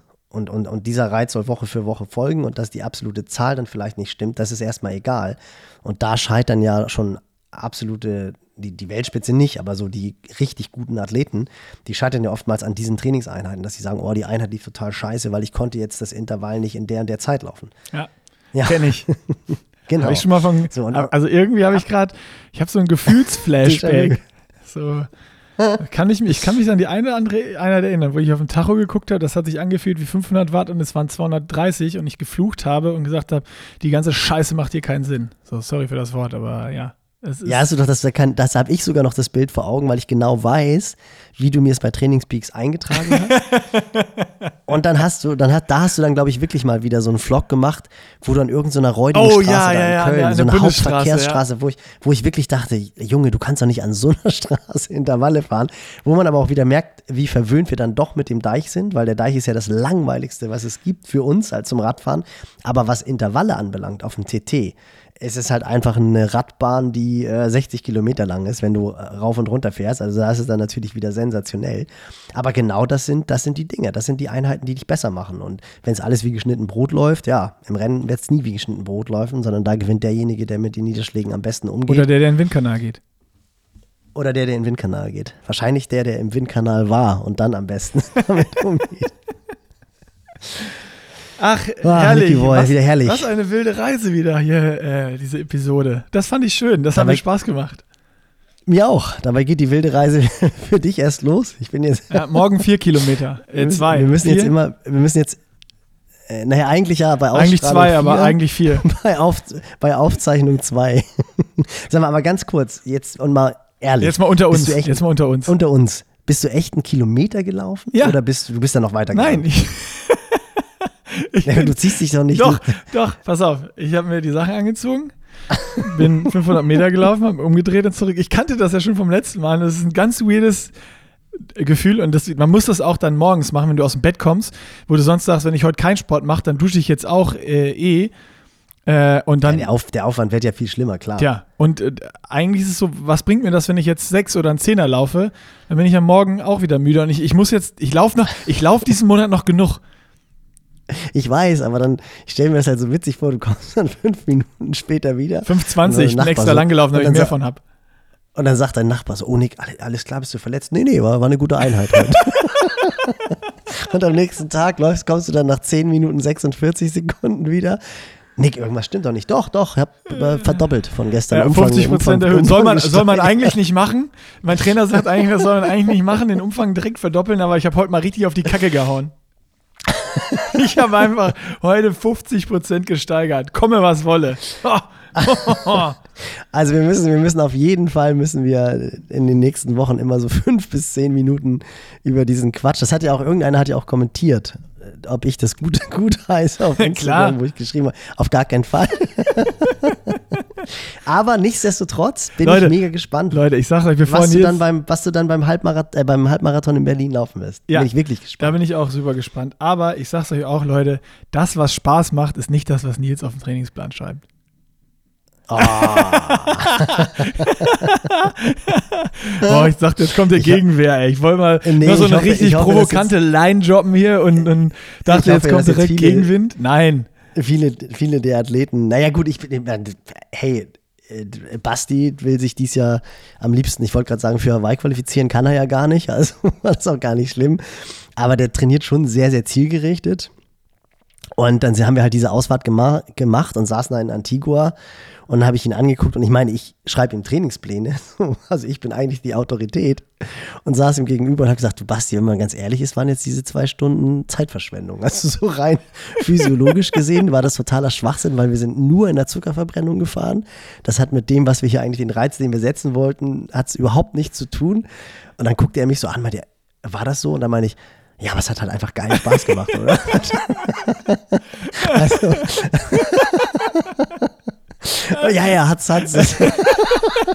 und das ist natürlich schon fatal, wenn du als Trainer deinem Athleten gegenüber sitzt und sagen musst, das war jetzt totaler Schwachsinn, was wir hier gemacht haben. Ja, aber ey, das darf doch auch mal passieren. Und da, das ist dann ja doch auch der Unterschied zwischen Age Group Sport und auch ambitioniertem Age Group Sport und absoluten Profi, wenn du Top 30 sein willst, dann darf dir das nicht passieren.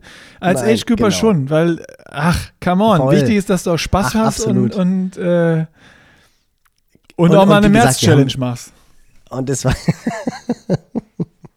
ja, aber die März-Challenge, die kann ich auf gar keinen Fall gut heißen. Das das Ein paar haben, auch, ein paar haben auch geschrieben, ja, wir trainieren jetzt äh, nach Nils Plänen bei euch im äh, Pushing Limits Club. Ähm, da passt das nicht rein, oder? Da habe ich gesagt, ja, Ja, genau, das dann, war dann habe das, ich, dann genau. hab ich, dann hab ich den Leuten deine E-Mail-Adresse weitergeleitet und geschrieben, die sollen dich einfach mal fragen. Das machen wir Ich- dann ja bei the Ich, ich, hätte, ich hätte gesagt, das um passt. noch mal- ich habe denen gesagt, um in meinen mal- Augen Nee, passt nee, das. nee, nee, nee. Die sollen einfach die vier Wochen ersetzen. Das ist, und dann weiter trainieren. auf gar keinen, Na, auf okay, gar keinen okay, Fall. okay. Aber letzter Rat, und dann würde ich sagen, machen wir auch einen Deckel drauf. Weil du schon zweimal angedeutet hast. Erst die Ausfahrt 200 Kilometer auf, Major, äh, auf Fuerteventura. Jetzt diese März-Challenge. März, März-Challenge. March. Das klingt nach so einer Affaire fatal bei Wenke und dir. Ich sag dir, wenn du noch mehr Zeit mit ihr verbringst oder ihr öfter mal Kontakt habt und über so bekloppte Challenges sprichst. Wobei sie, ihr Mist ist gewachsen mit der High Rocks, genau, Ja. das war das. Das war gar nicht die März-Challenge. Nee, aber Die ihr Mist war dann der, der also der Er- Erdingers Mist dann hat der Halbmarathon nach dieser High Challenge. Rocks. Ach so, guck mal. High Rocks haben wir und die dieser- zwei, dieser- wir haben dieser 200 Halbmarathon. Kilometer, 200 Kilometer auf Fuerteventura aus der kalten Hose auf Wenkes Mist Ja. gewachsen. Haken hinter. Jetzt kommt die High Rocks Challenge auf Wenkes Mist gewachsen. da muss der Haken noch gemacht werden. Dann der Halbmarathon. Ich sag dir das, wenn du noch mehr Zeit mit Wenke verbringst, stehst du an der Startlinie vom Challenge Rot. und dann, Nick, und, und dann hört der Spaß nämlich auf. Ich bin Nick. in zwei Tagen So. äh, bei der Challenge Rot. Ja, ach so, da hast du, ach, habt ihr Verhandlungen, Antrittsgeld? Ja. Ich wollte nach dem Startplatz fragen. Ja, das habe ich mir nämlich schon gedacht. Das ist, das ist mir bewusst geworden. Gruß an dieser Stelle an Marco Sommer, Triathlon-Podcast, den Nick du als Gast gemacht hast und du beschrieben hast, wie das war, an Position 10 den Solarer Berg hochzufahren. Und da habe ich gemerkt, Alter, das klopft doch bei dem schon wieder an. Da ganz irgendwo im Ich Hinterstübchen. habe gerade das Gefühl, das klopft bei dir gerade an. nein, nach ach, dem, nein, das, nach dem Hamburg-Marathon, Ich, ja, nee. die, den Schwung mitnehmen, die, die, das Momentum Ja. nutzen. Nee, aber da merke ich auch, da merke ich auch wieder gerade, dass, äh, was den Hamburg-Marathon anbelangt, und das ist jetzt nicht Ausredenkatalog Seite 2, Seite 1. dadurch, dadurch, dass das Training bei, bei Tabea auch so gut läuft und jetzt doch auch so ein bisschen eine Aufmerksamkeit ist, was Hamburg anbelangt, Hamburger Rekord, ich habe echt Bock, das zu sehen. Also ich bin, ich bin einfach mittlerweile Coach und kein, kein äh, Sportler werde ich, glaube ich, hoffentlich immer sein, aber kein Athlet mehr. Weil wenn ich mir vorstelle, dass Tabea da wirklich irgendwie vorne mitrennt, um diese, ich glaube, 2,31,30 ist es zu knacken, dann will ich, das will ich live Das miterleben. kann ich verstehen. Und da habe ich keinen Scheiße, Bock, das, irgendwie zehn- Scheiße Görke, scheiße Görke, das kann ich verstehen. Wirklich, Aber dann, das dann müssen so. wir einen Deal glaube, machen. ich- Ey, wenn du, wenn, ich meine, mit deiner Wade und so, das lief ja jetzt auch alles nicht optimal. Wenn du Hamburg Nee, das- nicht ach, läufst, das- das- das- dann, dann, pass auf, pass auf, pass auf. Wenn du Hamburg nicht läufst, das, das, du musst, du, das ist jetzt einfach nur zum Überlegen, so unter uns, so wir zwei jetzt hier. so, hört ja keiner zu. Dann wäre mal so eine Überlegung, dann ist auch noch Zeit, dass wir zusammen Frankfurt-Marathon rennen am Ende des Jahres. Ja, das wäre was, das wär was anderes. Da ist ja auch nichts. Ja, da, ist darf halt genau, da ist ja nichts. Deswegen ja. Aber also Ende des Jahres im Oktober rennen wir. Aber ist das, ist, das, ist das am 25. Weil da will ich 50. Da kann ich, da, da bin ich Single, wenn ich dann sage ich an. Und will ich auch nicht. Ich laufe nicht an meinem 50. Geburtstag einen Marathon. Nein, das- das, ist ja völlig krank. Was, warte mal, warte mal. Warte. Aber es ist immer so um den, es ist immer so um den Zeitraum. rum. Ah, Mann, ey, wenn du jetzt schon Das wieder hier so eine so gute Ausrede hast, dann will ich das. Ah, das warte, warte, ich gucke jetzt ganz, ganz schnell. Berlin können wir doch. Was ist mit Berlin? Es ist im September, das würde auch gehen. Da müssen wir nur gucken. komm, das ist ein 29.10. ist Frankfurt. Eine Woche später. Puh, da habe ich, da hab ich, mich von- da hab ich mich von der Party noch nicht erholt. Also Be Nee, Berlin, sowas- ist halt, sowas- Berlin ist halt immer Also sowas- Startplätze ganz, ganz schwer. Ah, ja, gut, aber also Nick. 24. Das- September. das- 24. September. Das finde ich schon cooler. Das finde ich schon cooler. Das wäre irgendwie sowas, da wäre ich Okay, dabei. dann klemme ich mich dahinter es- also- und gucke, ob ich was irgendwas klar machen kann. Dann Nee, was ich sagen wollte ist, was ich sagen wollte ist, es muss definitiv irgendwas sein, wo kein wichtiges Rennen ist, weil das habe ich jetzt wirklich gemerkt, da schlägt mein, mein Trainerherz zu, zu. Meinst du, dass die dass wenn- Verletzung kam, weil du das gemerkt hast? Dass dein Körper dann dir Nein, einfach. ach Quatsch, nein, weil ich Schwachsinn, weil ich Bullshit gemacht habe. Das ist, das, nein, so weit ist Psyche dann doch nicht. Also natürlich kannst du dir Verletzung einreden, aber nein, nein, nein, da war ich halt einfach äh, dumm, muss man so sagen, wie es war. Aber ich merke halt wirklich, ich habe, und ich glaube, es gibt ja auch, man sieht das ja öfter so bei den Fernsehübertragungen, ich muss da nochmal Reinhard fragen, der PR-Mann vom Hamburg-Marathon. Trainer dürfen ja auch ab und zu mal so hinterherfahren. Ja. Also ich weiß gar nicht, wer das letztes Jahr war in Berlin, der hatte dann auch seinen Trainer so hinterher auf dem Fahrrad und ich will mich jetzt nicht mit, mit dem Betreuerstab von Eliot Kipchoge vergleichen, aber die haben dann ja auch immer dieses Benzel und fahren dann mit dem Elektrorad hinterher. Das wäre natürlich der Hammer, wenn ich dann sogar auf die Strecke dürfte und dann vielleicht alle fünf Kilometer mich positionieren kann, um Tabea irgendwie Splits, Splits zu geben. Nicht, aber um auch mal zu sehen, wie sieht sie im Gesicht aus und so. Ah, das ist schon, das ist schon, das macht schon Spaß. Also ich freue mich jetzt auch schon wieder tierisch. Ich weiß gar nicht, hat Ironman Südafrika eine Live-Coverage auf Facebook? Eigentlich gab es das ja immer. Gab es eigentlich immer, weil es ja auch African Championship war, habe ich jetzt noch nicht Ja. geschaut. Triffst du mich auf Genau. Müssen wir mal gucken, reichen wir nächste Woche nach. Ach nee, dann ist Ja, zu spät, also ne? Es ist zu spät. Ist jetzt. Ja, deswegen. Also übermorgen. Übermorgen. Reichen, Und da bin ich auch schon. Da, reichen wir da nächste Woche nach. Was war das für eine dumme Aussage gerade? direkt, Ja, unter der, direkt unter der Ergebnisliste. direkt unter der Ergebnisliste sehen Sie hier den Link, wo Sie das Rennen Ey, das ist, das, können das live. ist Nils Full Circle. Wir fangen den Podcast an mit einer dummen Aussage von mir, wo ich es nicht gecheckt habe und enden ihn mit ungefähr das gleiche, dem, dem, dem das gleichen. Das passt. Ich habe mir den Mund fusselig geredet. Wir machen jetzt hier einfach den Deckel drauf. Das wird, das wird nicht viel besser. Wir haben das Highlight für heute erreicht und sagen jetzt einfach hier ganz hart Tschüss. Ab ins Wochenende. Ja, Tschüss. so sieht's aus.